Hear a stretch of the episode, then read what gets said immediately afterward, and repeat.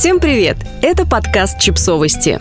Мы знаем все о детях – Нэн поговорил с москвичом, который нашел себе жену при помощи нейросети. Александр Жадан – тот самый человек, который защитил диплом, написанный с помощью чат GPT. Спустя ровно год после этого он рассказал в соцсети X, бывший Twitter, о том, как чат GPT помог ему найти в дейтинговом приложении девушку, поддерживать с ней отношения на протяжении года, а еще порекомендовал сделать ей предложение.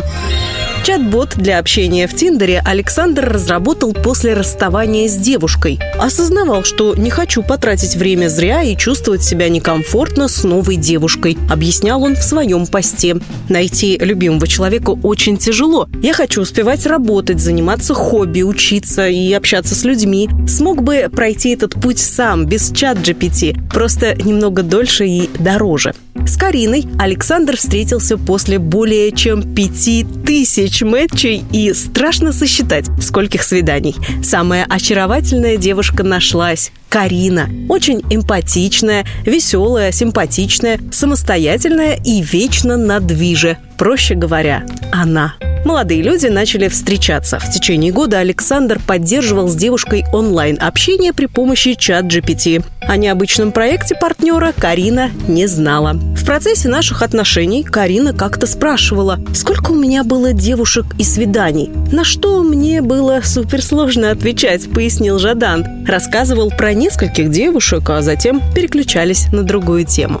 Как-то она пошутила, что с такой базой пора открывать бордель.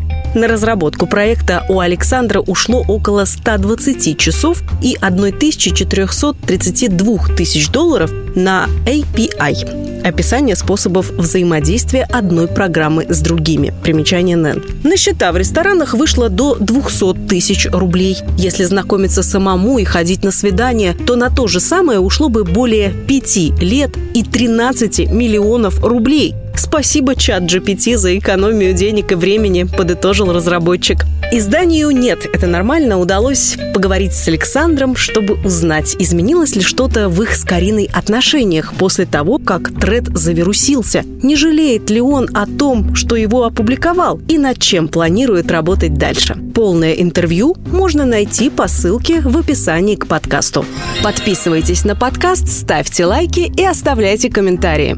Ссылки на источники в описании к подкасту. До встречи!